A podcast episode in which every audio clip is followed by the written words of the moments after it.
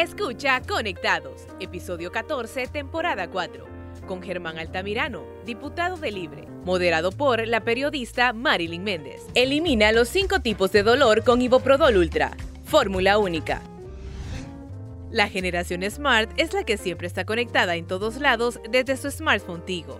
Adquiere tu smartphone favorito desde 1199 lempiras y disfruta de una super recarga de 10 GB de internet, más WhatsApp chat y llamadas ilimitadas a Tigo. Visita tiendas y puntos de venta Tigo. Bienvenidos a un nuevo episodio de Conectados, este podcast de Radio América con millones de reproducciones ya en todas las plataformas que ustedes ya conocen. Hoy tenemos una conversación muy interesante con un nuevo diputado en el Congreso Nacional, originario de Santa Bárbara y del Partido Libertad y Refundación. Bienvenido, diputado Germán Altamirano. Gracias, Malvin, de verdad. Y, y bueno, encantado de poder estar en esta casa de radio y en este podcast que es eh, algo novedoso eh, que por supuesto nos acerca aún más a los hondureños y por supuesto a los pateplumas que es mi departamento querido. Bello su departamento. Bello, precioso. Me han dicho que pasa bastante allá y solo viene a sesiones. Sí, de hecho eh, vengo ahora justo cuando hay que hacer gestiones más en, la secretaría, ¿verdad? ahorita que estamos, eh, que hemos estado de vacaciones forzosas, pero, pero no, a nosotros nos encanta de Santa Bárbara. Es un departamento que en campaña prometimos reconstruirlo y la presidenta Xiomara nos está apoyando en esa reconstrucción del departamento que fue muy golpeado por desde ETA, IOTA y, y los otros fenómenos naturales que se vinieron después, pero que gracias a Dios vamos avanzando, poco a poco, pero vamos avanzando. ¿Qué tal las carreteras? La última vez que estuve por ahí estaba hecha pedazos. Sí, recibimos el departamento completamente destruido eh, son arterias viales que por supuesto drenan mucha economía por el tema del café, ganadería y demás. Pero como le repito, por ejemplo, ya se comenzó la reconstrucción de la carretera desde Cofradía Naco, Naco hasta la entrada a Copán. ¿verdad? Se está reconstruyendo y se va a hacer de doble carril. Eso ya comenzó, o sea, no es una promesa. Eh, hay un poquito de tardanza porque se está eh, trabajando en la carretera y de igual manera desde Pito Solo hasta conectar a, a. Entonces, eh, eso sin contar, pues por supuesto, lo de caminos productivos y demás, ¿verdad? Que la presidenta y eh, se está haciendo vía alcalde. Eh, eso ha dado un impacto bastante fuerte y positivo para el departamento. Así que siguen un poquito deterioradas, pero ya se, ya se les está metiendo mano. Qué bueno, territorio libre, ¿cierto? Santa Bárbara. Territorio 100% libre. Sí, fíjese que Santa Bárbara, bueno, de 28 municipios, eh, se ganaron 20 alcaldías entre eh, libres, liberales y alianza, ¿verdad? Eh, hay de los, de los tres escenarios. y otros, bueno, el resto del Partido Nacional, pero que en realidad Sabemos nosotros que Santa Bárbara hoy está siendo sumamente atendido. La presidenta del año pasado comenzó con reconstrucción de escuelas, centros de salud y demás. Entonces, eh, sí ha tenido la atención que históricamente se le había negado a Santa Bárbara. Lo vemos bastante joven, diputado. ¿Cuántos años tiene? Pero es que los pateplumas, por, por el café, creo que somos tragaños. ¿Por el buen café? Por el buen café. Eh, tengo 39 años, 40 voy a cumplir en noviembre ya de este año. Entonces, eh, sí, lo que pasa es que tenemos, hemos tenido una vida, bueno, de pueblo, ¿verdad? Que, le da calidad de vida, por supuesto, no como, como en las ciudades, ¿verdad? Pero, pero no, encantados de, poder haber bregado en, este camino espinoso de la política. Eh, gracias a Dios hemos encontrado el apoyo de, de nuestras familias, en primer lugar, del pueblo y por supuesto de Dios. Sí. Bueno, vamos a hablar de muchas cosas, junta directiva, el grupo de Jorge Cálix y también algunos señalamientos que usted ha hecho en redes sociales, porque sí lo hemos escuchado a veces molesto, con algunas decisiones que toman de su propio partido, ¿verdad? ¿Cómo está este asunto de la junta directiva? Nosotros tenemos información que usted podría formar parte de la nueva junta directiva el próximo año. Ah, de veras. Pues ¿Sí? qué noticia nueva para mí más bien. ¿Buena o mala? pues eso no se sabe, ¿verdad? En estos momentos. Mire, es que lo que pasa es que eh, se dio lo de, lo de Jorge Cálix eh, al inicio de, este congreso, por supuesto, ya de todos es conocido. Eh, y que bueno, es un compañero de partido eh, lo vimos en aquel momento, lo vimos así. Por supuesto, nunca de nuestra parte, y, creo que mis compañeros igual, eh, fue con una manera de atacar a la presidenta, digamos, desestabilizar eh, este gobierno para nada. Y, al menos a título personal, no es así, ¿verdad? Y, y, lo hemos demostrado, pues, o sea, fue en aquel momento. Hoy, hasta ahora, hemos visto la conducta del de, presidente Luis Redondo, en donde ha acompañado la agenda de la presidenta Xiomara, que por supuesto aquí podremos tener opiniones eh, encontradas con varios sectores que no están de acuerdo en cómo se lleva la agenda, qué es lo que se está ejecutando, pero que al final de cuentas los resultados son los que van a hablar por sí solos y es la evaluación del pueblo hondureño la que, la que nos va a determinar si estábamos en lo correcto o, estábamos eh, errados. Al final Libre ha logrado encontrar ese camino de unidad. Eh, mire, por ejemplo, con el tema de, la Corte Suprema y, el tema de, presupuesto. Estamos acompañando a la presidenta y lo vamos a seguir haciendo. Eh, el tema ya meramente electorales de candidatura, bueno, eso ya será el tiempo quien lo defina, ¿verdad? El día de, el día de mañana, el otro año, eh, que, sea, que sea un año electoral. En este momento nosotros estamos más enfocados en eh, sintonizar con la visión de la presidenta Xiomara, de poder sacar del atolladero a este país. No podemos tener los mismos resultados si seguimos actuando de la misma manera, como antes se distribuía o se repartía el poder con el bipartidismo, que por el, para el caso del fiscal, el fiscal general es de un color y el fiscal adjunto de otro, dos partidos y se distribuían así. En este caso, cuando entra una nueva fuerza política que es emergente, por supuesto nosotros nos damos cuenta que definitivamente no podemos eh, estar eh, viendo el pasado y actuando de la misma manera. Tenemos que hacer cambios y para eso creo yo que estamos decididos en que el nuevo fiscal, eh, por ejemplo, tiene que, tiene que ser una persona, por supuesto, de, de, altura y, y, de, y de calidad moral para devolverle al pueblo hondureño la credibilidad institucional que tanto está anhelando. Sí. En la actualidad todavía sigue esa división de los diputados de Libre de Jorge Cálix, el otro grupo de, Carlos Zelaya, o ahora están trabajando todos en equipo. Fíjese que yo creo que eso es como cuando uno está, está cipote, eh, que, que, quizás el, el más fortachón lo quiere hacer ver a uno como débil y el problema es cuando uno se cree e, ese cuento, ¿verdad? O se cree débil o se cree fuerte. Eh, lo digo porque en algún momento se creía que por haber sido o haber apoyado al compañero Jorge Cálix, eh, se estaban excluyendo a, ciertos diputados.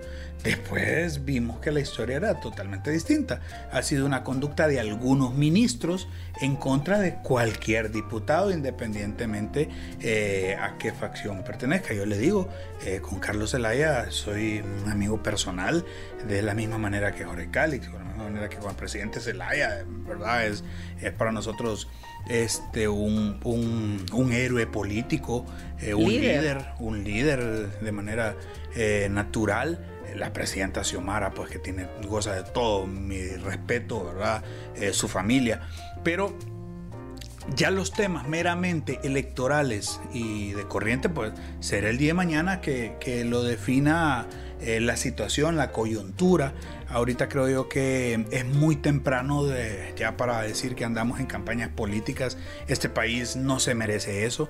Este, eh, creo que el pueblo hondureño está asqueado de la clase política tradicional y solo porque nosotros seamos nuevos no significa que vamos a dejar de ser tradicionales. No, eh, hay muchos casos en que políticos nuevos, diputados nuevos y actuamos igual o peor que la clase política tradicional y a eso es a lo que le estamos apostando. Uno, mire, no hay cosa que, de verdad, al menos yo le tenga más temor eh, que a una condena judicial, es a una condena social.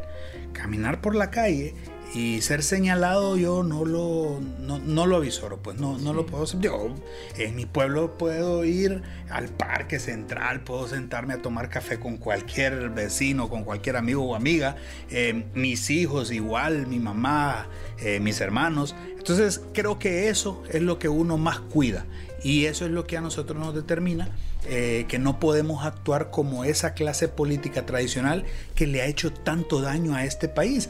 Eh, hoy podemos decir que el nombre tiene nombre y apellido Partido Nacional, sí, pero en otros casos históricos fue el Partido Liberal, en otros casos históricos hay compañeros incluso al interno de Libre eh, que no tienen tan buena reputación, por ejemplo, pero seríamos igual que los tradicionales si callamos a eso solo porque nos conviene. En realidad el pueblo hondureño está ávido de una clase distinta de líderes que verdaderamente representen los intereses del pueblo. Y cuando lo llaman como Calixto, ¿se molestaba o por ser parte del grupo de Jorge Calixto? No, no, fíjese que no.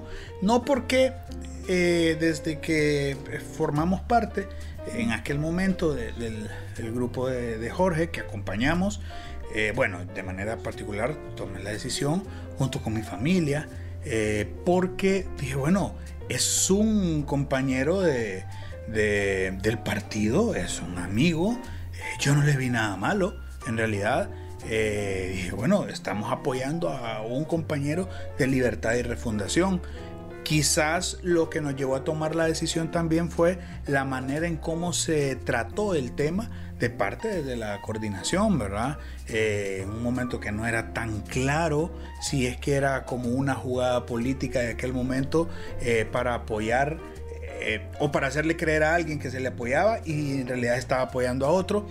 Puede ser que haya sido también una una inocentada de parte nuestra, no, no haber eh, visualizado bien los panoramas, pero eh, lo que sí siempre rechazamos fueron los señalamientos de que habíamos agarrado dinero, que nos habíamos coludido con el Partido Nacional. Y míreme hoy, yo le puedo demostrar y de forma directa cuando estoy eh, con debates eh, con, compañeros del Partido Nacional, nadie puede decir, ah, pero te acordás cuando le agarraste a aquel o hiciste el no, para nada. Eh, yo sí tengo la conciencia sumamente tranquila, lo hice por convicción, como le digo, por creer en un amigo, en un compañero de partido además. Eh, creímos que esa era, veníamos de una campaña política, por ejemplo, donde nos dijeron en plancha y eso tiene que ser ley. Entonces así creímos nosotros que iba a ser la elección de, del Congreso Nacional. Pero vuelvo y le repito, eh, eso fue una situación de Congreso, ya los tiempos vamos viendo, además eh, hay, hay, situaciones en este momento que las carreras presidenciales no están bien claras, ¿verdad? Todavía en Libre no hay así como, solo, solo hay rumores pues, de quienes pudieran participar o no. Entonces, pero antes de meternos en eso que nos lleva mucho tiempo y nos hace quemar neuronas en esos casos, eh, preferimos estar trabajando de lleno específicamente en desarrollar nuestros pueblos, que para eso es que nos ha elegido el pueblo Patria Pluma. Y lamentable la situación en el Congreso con esa convulsión política que hay. ¿Qué tan diferente hubiera sido si Jorge Cálix fuera el presidente, alguien de libre? ¿Tuvieran ustedes esos contratiempos que tienen con el partido PSH?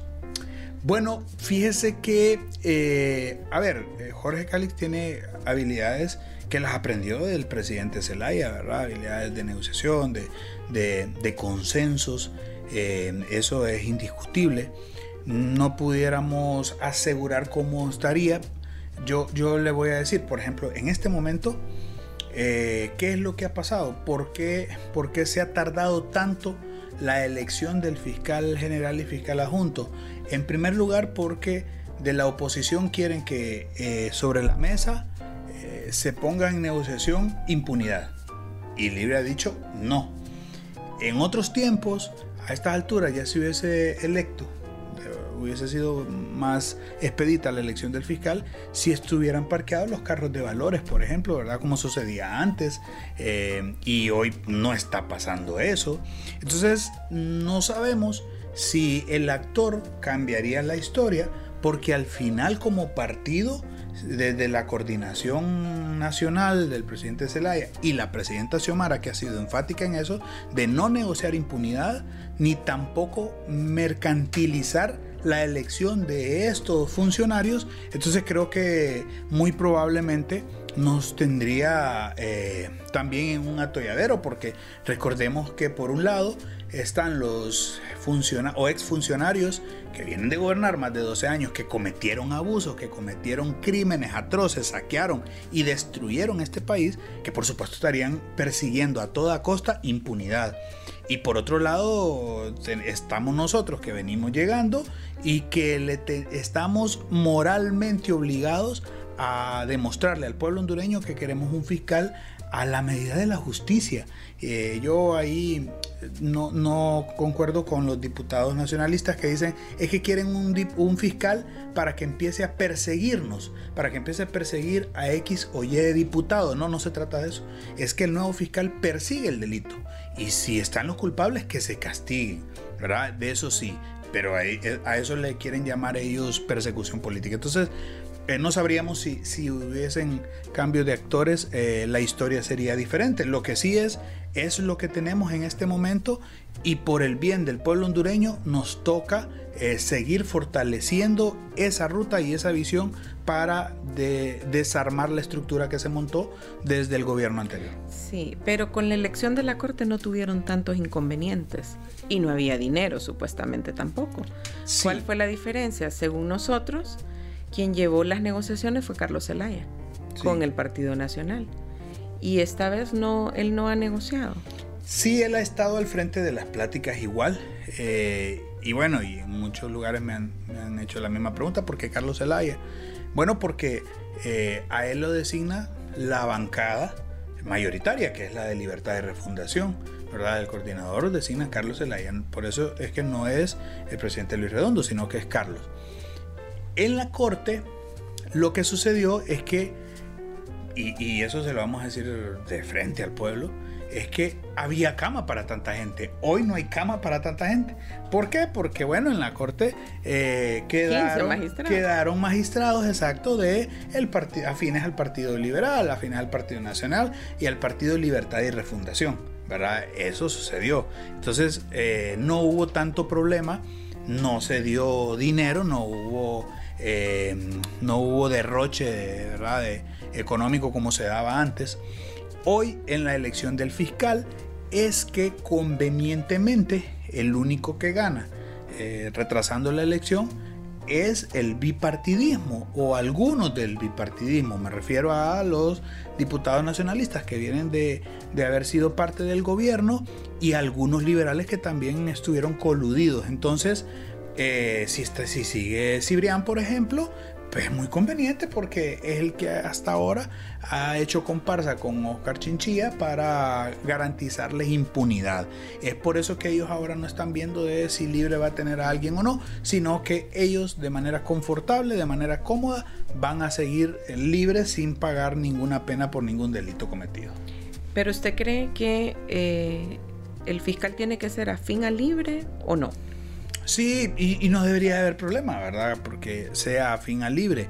Recuerde que ya hubo un proceso de la Junta Proponente, cinco, cualquiera de esos cinco, sin descalificar a ninguno, cualquiera pudiera ser fiscal general o adjunto, eh, independientemente de qué partido sea. Claro, como ha sido de forma histórica, es que sea libre o el partido de gobierno quien haga la propuesta del fiscal general. Entonces, lo que sucede es que hoy, como es una historia totalmente distinta a las realidades que se vivieron antes, eh, fíjese, por ejemplo, el Partido Nacional puso en el tapete de discusión la, tener la coordinación de fiscales, pero elevada a rango constitucional.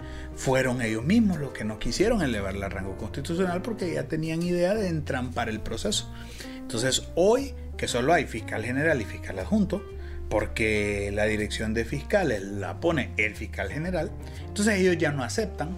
Eh, ellos dicen que sí está bien que sea libre, liberal, pero ellos en qué quedan y, ellos son los que más tienen cuentas que pagarle a la justicia. Entonces, ese es el meollo de todo el asunto. Si, si aquí se estuviera negociando con dinero o con impunidad, si se estuviera ofreciendo impunidad, ya estuviera electo el fiscal hace mucho tiempo. Sí.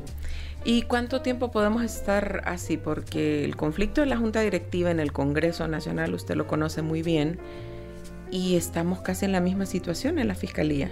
¿Podríamos estar así por un buen tiempo mientras se logran poner de acuerdo?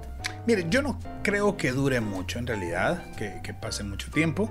Eh, sinceramente, al final quizás en unos 15 días ya se logre aterrizar porque eh, hay presiones de todos lados, eh, hay presiones de, Estados Unidos que tiene que haber un fiscal, no puede estar ese puesto en el aire acéfalo porque podemos entrar también en una discusión jurídica de si es o no eh, Cibrián el, que debe de estar. En realidad el mismo Oscar Chinchilla está diciéndoles, hey, mi tiempo ya pasó de cinco años y por eso dejo ese puesto ahí y me voy. Entonces ahí ya Cibrián realmente no tendría ningún argumento para estar alegando lo que ahora alega. Pero independientemente de eso, el, la embajada americana, el gobierno americano, usted sabe que tiene injerencia sobre estos países y tampoco va a permitir que esté un fiscal. Porque lo que sucede es que, mire, hasta ahora nos han querido llevar a un escenario en donde eh, la elección del fiscal pase a un segundo plano. Y muchos dicen, bueno, eh, ¿Y por qué no se le da vuelta a la página y se sesiona normal?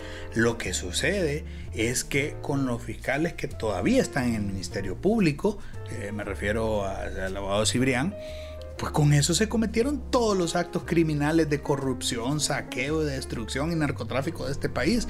Y si no se cambia, ¿qué es lo que va a seguir? Llámese de otros partidos y, de libre también pudiera ser porque nadie va a meter la mano al fuego por nadie. Lo que pasa que en la medida que se tenga un fiscal que no le tiemble el pulso para eh, enjuiciar, para investigar y enjuiciar a criminales que se metan con el dinero del pueblo, entonces cualquier otro político puede llegar independientemente de qué partido sea. Sí. Ustedes criticaron mucho el poder absoluto del Partido Nacional en 12 años de gobierno. ¿No están procurando lo mismo ustedes? ¿Controlar todas las instituciones, principalmente las de justicia? Fíjese que no, porque en realidad no, eh, en este momento es imposible poderlas controlar. Elimina los cinco tipos de dolor con Iboprodol Ultra. Fórmula única. La generación Smart es la que siempre está conectada en todos lados desde su smartphone Tigo. Adquiere tu smartphone favorito desde 1199 lempiras y disfruta de una super recarga de 10 GB de internet, más WhatsApp chat y llamadas ilimitadas a Tigo. Visita tiendas y puntos de venta Tigo. Para el caso, ahí tiene el Ministerio Público. Le digo, tenemos un serio problema porque simple y sencillamente eh, no, no se puede en este momento el Partido Nacional decir, bueno, ¿y dónde quepo aquí en la foto? Entonces no puede haber poder absoluto. Si usted se fija, en la Corte eh, hay tres partidos. Entonces es mentira que el libre va a poder hacer lo que quiere. El mismo Congreso Nacional, mire lo que tenemos hasta ahora. Pues se puede tener la presidencia del Congreso, pero es mentira que se tiene el poder absoluto. Entonces, no como sucedía, por ejemplo, con Juan Orlando Hernández, que sí tenía cooptado con los dos partidos políticos tradicionales todos estos poderes del Estado. Sí. Pues, ¿cómo es su relación con los gobiernos amigos, por ejemplo, Estados Unidos? Cuba, Venezuela, porque los diputados de Libre a veces son, o los miembros de Libre como bien radicales. ¿Cómo es su relación? no, mire, en realidad eh, yo soy muy respetuoso de la autodeterminación de los pueblos. Eh, mi hermano es un médico anestesiólogo formado eh, por, por, el sistema socialista de Cuba. sin embargo, tengo una hermana que vive en Estados Unidos, se casó con un ciudadano americano y vive allá. Al final de cuentas, mire, yo creo que eh, a, estas alturas de la vida, si usted se va, por ejemplo, a la Universidad Autónoma y usted pregunta si se inclinan por la izquierda y por la derecha, eh, se van a quedar preguntándole de qué me estás hablando, porque, porque en realidad podemos nosotros, yo les voy a poder contar a mis, a mis nietos lo que era un Che Guevara en aquel momento. Hoy nosotros podemos hacer patria de manera diferente. Nosotros no necesariamente tenemos que venir y decir, sí, nosotros aquí somos comunistas. A ver, sí comulgo con los conceptos socialistas, ¿verdad? Eh, claro que sí, porque sí le, apunto más a la justicia social, en donde el fin supremo sea el ser humano y no lo, lo económico o lo material.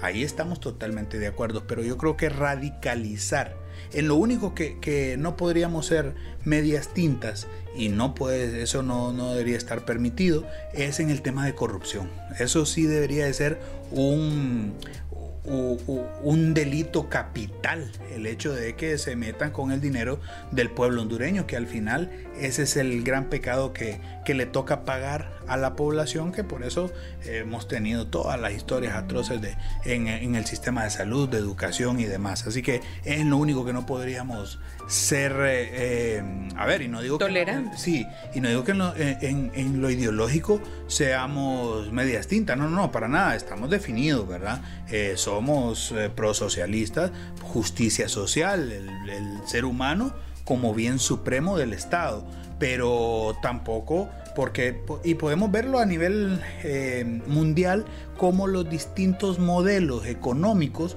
el capitalista, el modelo capitalista también ha sido aborazado y ha sido criminal y, y, no erradica la pobreza porque, porque los vuelve ricos a los pobres, no, es porque los termina matando. O sea, aquí nosotros lo que tenemos que hacer es un modelo a la medida de nuestra realidad como pueblo hondureño. Sí pero sí reconoce que hay un ala radical en su partido. Sí, claro, claro, por supuesto, como, como en otros partidos, ¿verdad? Hay, hay alas radicales en donde vienen y dicen, aquí nosotros nos morimos con los gringos, somos, somos pro-yankee, pero cuando los empieza a perseguir la justicia cruzan la frontera de Nicaragua, ¿verdad? O sea, que también esas contradicciones se dan en los partidos tradicionales. Sí, y aquí hemos tenido a compañeros suyos que hablan del marxismo, leninismo y todo lo demás, y muy respetable también, ¿verdad? Claro. Hablando del combate a la corrupción, usted ha sido uno de los diputados que directamente le pidió a compañeros de su bancada que renunciaran por estar en la lista Angel. ¿Todavía sigue en esa posición o no? Claro, e, esa es, esa es una forma de pensar muy mía. Eh, uno tiene que ser coherente entre lo que, entre lo que dice y lo que hace. yo criticaba al Partido Nacional, por ejemplo, como ellos señalaban y hablaban de los que tenían cuentas pendientes, pero cuando les tocaba a ellos, se arropaban con la misma cobija. En este caso yo no puedo ser igual. Eh, y aquí en estos casos específicos de libre es porque eh, los dos compañeros, eh, por los que antes hacía referencia, por supuesto, fueron juzgados primero por la justicia hondureña. Eh, juzgados y sentenciados además. Y después salen en esa lista de Angel. Entonces eh, me parece a mí que el pueblo hondureño se merece, se merece otra calidad de líderes, otra calidad de representantes. Y lo peor de todo es que en este país eh, el ser señalado en esa lista parece que, es como cuando uno lo, lo ponían en la lista de sobresalientes, ¿verdad? En, la escuela, en el colegio, en la universidad, o sea que con orgullo eh, se sienten orgullosos de formar parte de esa lista. Y, el problema no es la lista americana, sino también la lista hondureña, ¿verdad? Entonces eh, yo creo que eso es lo que nos tiene como sociedad sumidos en, este atolladero que, que los únicos, y aquí sí vamos a ser claros, no van a venir los gringos a sacarnos de, de ese atolladero. Somos nosotros los hondureños que hasta que empecemos a desparasitar la clase política que hoy nos ha metido en esta miseria, en esta pobreza sin precedentes, pues hasta que no lo hagamos como pueblo hondureño, no va a pasar nada. Sí, y usted como líder nuevo también en, su partido, ¿verdad? Con teniendo esa opinión sobre la lista Angel que eh, pareciera que es un castigo moral, ¿verdad? Claro. Esa, cancelación de esa visa y a sus familiares más cercanos. Fíjese que e, es, un castigo moral, pero, pero, y es lo que yo le decía al inicio, eh, que uno, más que temerle a una condena judicial, le debe temer a una condena social. Porque, claro, he señalado eh, ciertos, ciertos diputados Y, esto hay que ser claro, no solo de libre, ¿verdad? De libre, porque al menos eh, yo tengo el valor y la altura moral para decirlo porque no quiero, no me considero de esa clase política tradicional, pero así deberían de ser los otros partidos, empezar a autodepurarse, a autodesparasitarse. Y lo que sucede es que eh, yo aquí sí quiero ser claro, por ejemplo, cuando salieron ellos en la lista, la coordinación del partido no lo sabía, o sea, eso, salió hasta después, ¿verdad? Eh, en el transcurso de lo que hemos ido eh, en este gobierno, me refiero. Entonces, yo creo que cuando le tenemos temor a una a una condena social nos va a llegar a, frenar de cometer abusos que se cometieron cuando se llega al poder. Mire, yo, yo y eso de verdad no entiendo, porque, porque a veces, y mi abuelo decía, el poder marea. El problema de que cuando se marea es que no sabe dónde va a caer y con qué se va a golpear. Ese es el problema y, hay compañeros que no es que lleguen a tener poder, porque eso tampoco ha sido así. En este gobierno no hay, no hay un diputado que diga tiene poder absoluto en su departamento, digamos como ocurría con los caciques tradicionales, ¿verdad? Pero sin embargo, porque, porque andan en un carro quizás que antes no lo andaba, ya se creen poderosos. Y ese es el verdadero problema. Yo creo que al final es un tema más de humildad eh, es un tema más de aterrizar y seguir viviendo eh, junto al pueblo hondureño como, como hasta ahora se vivía antes de llegar a estos puestos. Sí, y tengo una pregunta sobre eso, sobre el emborrachamiento del poder.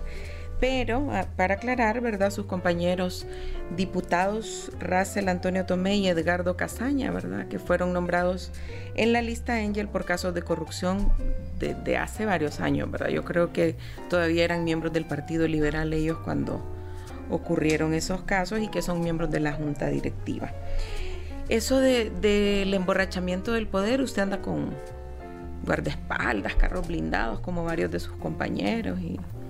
Mire, yo antes de ser diputado, antes de ser diputado, eh, yo, mi, papá murió, eh, yo tenía 23, 24 años cuando murió papá se dedicaba al negocio textil. Y entonces la herencia que tuvimos de él, recuerdo y todavía lo tengo de recuerdo, un U6, era un celular. U6. Entonces yo me quedé con los contactos de él y es como yo pude eh, crear mi pequeña empresa. Eh, tuve esa empresa en San Pedro Sula. Mi hermano, como le cuento, se fue a, estudiar a Cuba, vino especialista en anestesia, anestesiología. Eh, mi cuñada es pediatra mi esposa es abogada, que también es, del pueblo, mi esposa. Entonces, desde que él estaba estudiando, eh, tuvimos la visión de, montar un pequeño hospital. Entonces, eh, es un negocio familiar, en donde la familia somos, somos los, los socios. Eh, en realidad nunca, no, no, necesito de la política para poder vivir, digamos. Y entonces ahora, a estas alturas, pues yo, por, por, los, por las tareas que tenía de manera privada y después le sumo a lo político. Entonces yo andaba motorista, por ejemplo, ¿verdad? Eh, pero la gente que me conoce puede dar fe de eso que de antes. Que así era. Que así era. De hecho, tuve tres accidentes en carro, ¿verdad? Por, por andar en, esas cosas. Eh, el día que le daba libre al motorista, ese día, eh, eso, en esos momentos fueron, fueron varios accidentes. Entonces, en realidad, el, mi estilo de vida no cambió y no ha cambiado ni mi forma de ser tampoco, ¿verdad? Yo le pido a Dios que, que, nunca cambie y a mi familia que, que me jale los, los frenos cuando eso esté ocurriendo, pero en realidad yo respeto mucho a los compañeros que, que toman la decisión de cambiar su estilo de vida por una u otra cosa. Eh, yo sí le puedo decir que al final lo material eh, aquí queda lo material. Eh, lo único que usted se puede llevar es el recuerdo, es el cariño de la gente, es el que le hablen con respeto, el que no lo señalen ni por delincuente, ni por corrupto, ni por nada.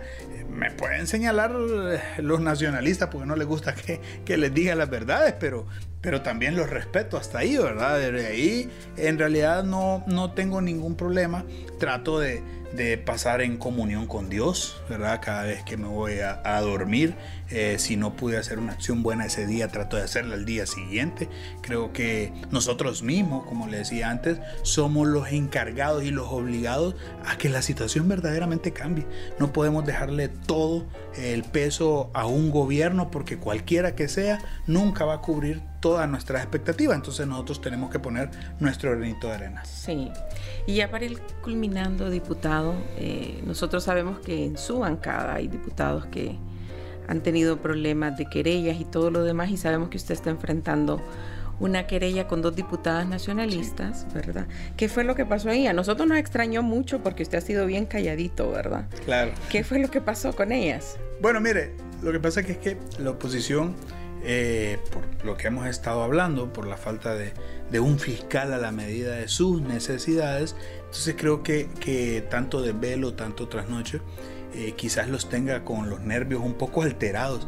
Fíjese que estaba en un foro televisivo y el día antes se divulgó un video de parte del Congreso Nacional, lo hizo público, eh, en donde un diputado nacionalista se sacaba cohetes de la manga de, del saco, ¿verdad? Entonces cuando yo estoy en el foro, eh, estamos en el debate con esas compañeras. Pero entonces cuando yo digo, y al mejor estilo de las muñecas de la mafia, yo estoy por Zoom. Y, y, eso es público, ahí el video. Cuando digo eso, ellas inmediatamente dijeron, me lo está diciendo a mí. Y yo dije, al mejor estilo de las muñecas de la mafia, ayer salió un video que fue público en donde un compañero sacó cohetes, pero eso ya no lo escucharon ellas, está en el video. Y por supuesto el Zoom quizás bajó un poquito el volumen, pero ahí está en el video y se puede apreciar. Pero entonces, en realidad ellas deciden eh, interponer la querella y bueno, al final de cuentas, si ellas creen o se dan por aludidas porque están alrededor de mafiosos, ese es un problema de ellas. O sea, si ellas se dieron por aludidas, también es un problema muy personal que al final de cuentas lo vamos a demostrar. Si llegaran a aceptar ¿verdad? La, la, querella, la Corte Suprema, pues estamos listos. De verdad le digo, eh, jamás de no fue directamente. no, jamás de mi parte voy a señalar o, o voy a menospreciar la condición de mujer Jamás, no. Yo me crié en un hogar cristiano, mi mamá, tengo una niña, por ejemplo, mi hija de 7 años, que es mi adoración, mi esposa, imagínense. No, no, no, para nada, no. Yo, y, y, además los señalamientos que yo he hecho en contra del Partido Nacional, de los corruptos que no tienen perdón de Dios, eso lo hago de manera general, que sea la justicia o terrenal o, o celestial quien se encargue de ellos. De mi parte lo que puedo hacer es no coludirme y no dejarme contaminar de, ese tipo de políticos, porque Honduras no, no se lo merece en realidad. Sí.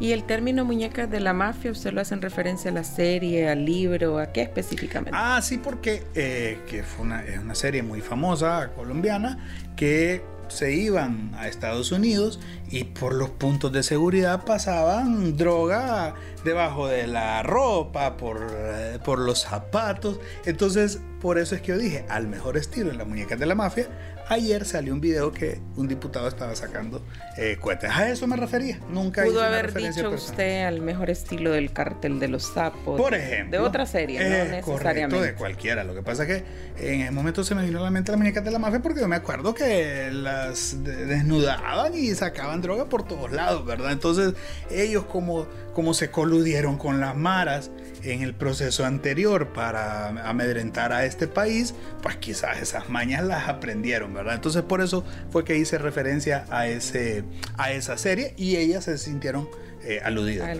Están enojadas esas. Sí, bastante. Bastante. Pero, usted se ha llevado con ellas, no ha tenido Sí, claro, mire, yo, eh, mi, mi, mi abuelo siempre, siempre decía que que no la educación no lo podemos perder, ¿verdad?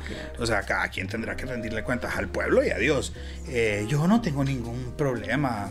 Es más, fíjese, a veces lo que pasa es que uno por ser demasiado directo y demasiado sincero quizás me haya tenido problemas a lo interno de mi bancada con compañeros, pero es que es la manera en cómo me criaron, es la manera en cómo me educaron. Y yo no puedo ser doble moral. Yo si, es más, eh, con mis líderes en Santa Bárbara, yo si no puedo hacer algo, yo les digo, fíjate que no puedo. Y quizás en un político sea malo, ¿verdad? Porque, porque no les estoy mintiendo, pero prefiero eh, decirles la verdad y que se enojen un ratito y no engañarlos y que se enojen para siempre conmigo. Entonces trato de ser sincero siempre. Vamos a darle seguimiento a ver en qué termina eso, porque sí sabemos que están enojadas y estuvieron aquí en el podcast también. Sí.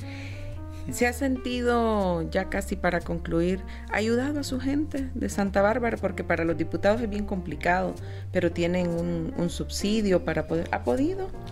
¿O falta? Falta, ¿verdad? Eh, gracias a Dios mi familia y yo, por lo que hemos estado platicando, eh, no dependo de, la política, ¿verdad? Entonces, eso me permite, por ejemplo, el salario, además de las ayudas que podemos conseguir, nos permite podernos proyectar de, manera quizá un poco más amplia. Eh, en realidad, la política debe de ser eh, el medio para poder ayudar al más necesitado y trato de no convertirlo en politiquería barata, en que a los cuatro años venir y aparecer con provisiones. No, no, no, para nada. A ver, si damos provisiones, pero en cualquier momento de necesidad, cuando hay emergencias y demás. Eh, yo sí le digo que hasta ahora hemos encontrado apertura. La presidenta Xiomara tiene una calidad humana increíble, además es patepluma, ¿verdad? Tiene sangre patepluma y eso es lo que nos ha ayudado a poder eh, llevar proyectos de manera concreta. Imagínense, nos asignaron una retroexcavadora, nos asignaron volqueta para que se encargue única y exclusivamente en el dragado de los ríos, por ejemplo, para evitar todas las inundaciones que se daban antes. Eso ningún presidente lo había, lo había podido hacer. Las instituciones públicas están teniendo un, eh, un espectro mucho más amplio, como Banasupro, por ejemplo, que la compañera Ida ha abierto muchas tiendas que eso le beneficia a la economía del pueblo, con el tema del bono tecnológico y demás. Eh, estamos por inaugurar una institución del Instituto de la Propiedad, por ejemplo, regional en el sector de los valles, que históricamente fue abandonado, hoy está siendo atendido. Entonces, eh, creo que son tantas las necesidades del pueblo que no las terminaríamos de cubrir en poco tiempo, ¿verdad? Pero por lo menos hemos iniciado y hemos dado el primer paso. Y le pregunto porque hay personas que creen que es el gobierno en sí que debe de ejecutar eh, ese montón de horas, pero la realidad es que a los diputados les exigen mucho, ¿verdad? En sus departamentos. Claro, quizás no sea nuestro papel fundamental, ¿verdad? Pero no vamos a cambiar de la noche a la mañana eh, esa cultura. O sea, lastimosamente nos toca también responderle no solo al pueblo, no solo en el tema legislativo, sino también en las gestiones. Mire, eh, ahorita, por ejemplo, me, reuní hace dos semanas con la ex vicepresidenta de la Cámara eh, de Comercio Hispana en, de Estados Unidos. Entonces nos ha, prometido apoyo, ayuda para en temas de becas y demás. Eso nos permite ver si, si lo puedo hacer y si lo puedo gestionar. A mí de verdad no, no me quita absolutamente nada y más bien le apoyo tanto a la presidenta como a mi departamento en hacer menos pesada esa carga social y esa deuda que hay histórica de parte de los políticos hacia el pueblo. Sí, y el tema del café, ¿cómo está en su departamento? Habían estado bastante bien. Sí, fíjese que eh, se ganó la tasa de excelencia, ¿verdad? Eh, tenemos 26 mejores cafés del país están en Santa Bárbara, además de la tasa de excelencia.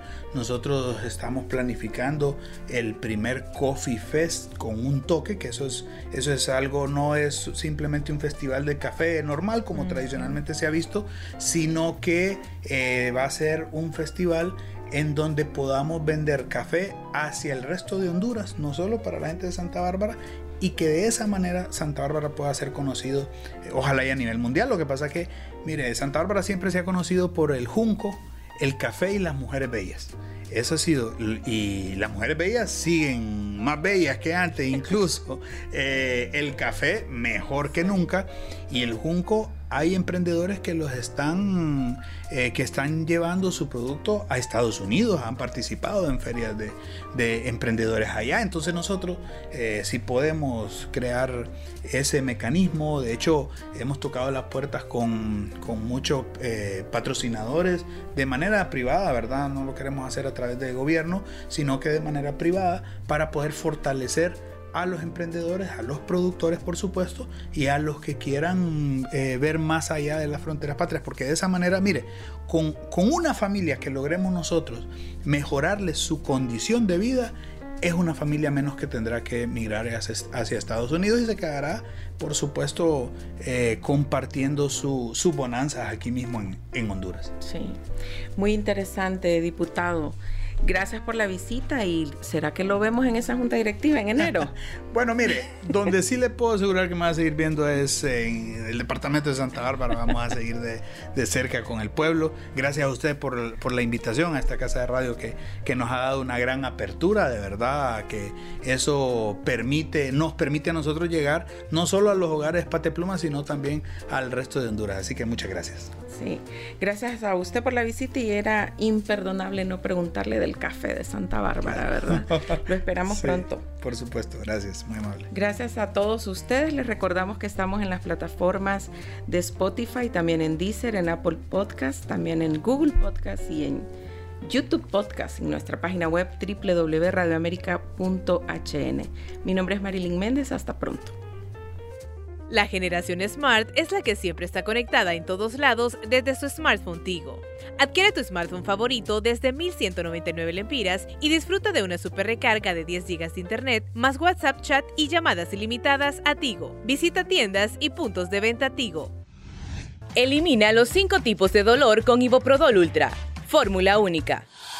Encuéntranos como Podcast Radio América HN en Spotify, Deezer, Apple Podcast, Google Podcast. Podcast Radio América HN.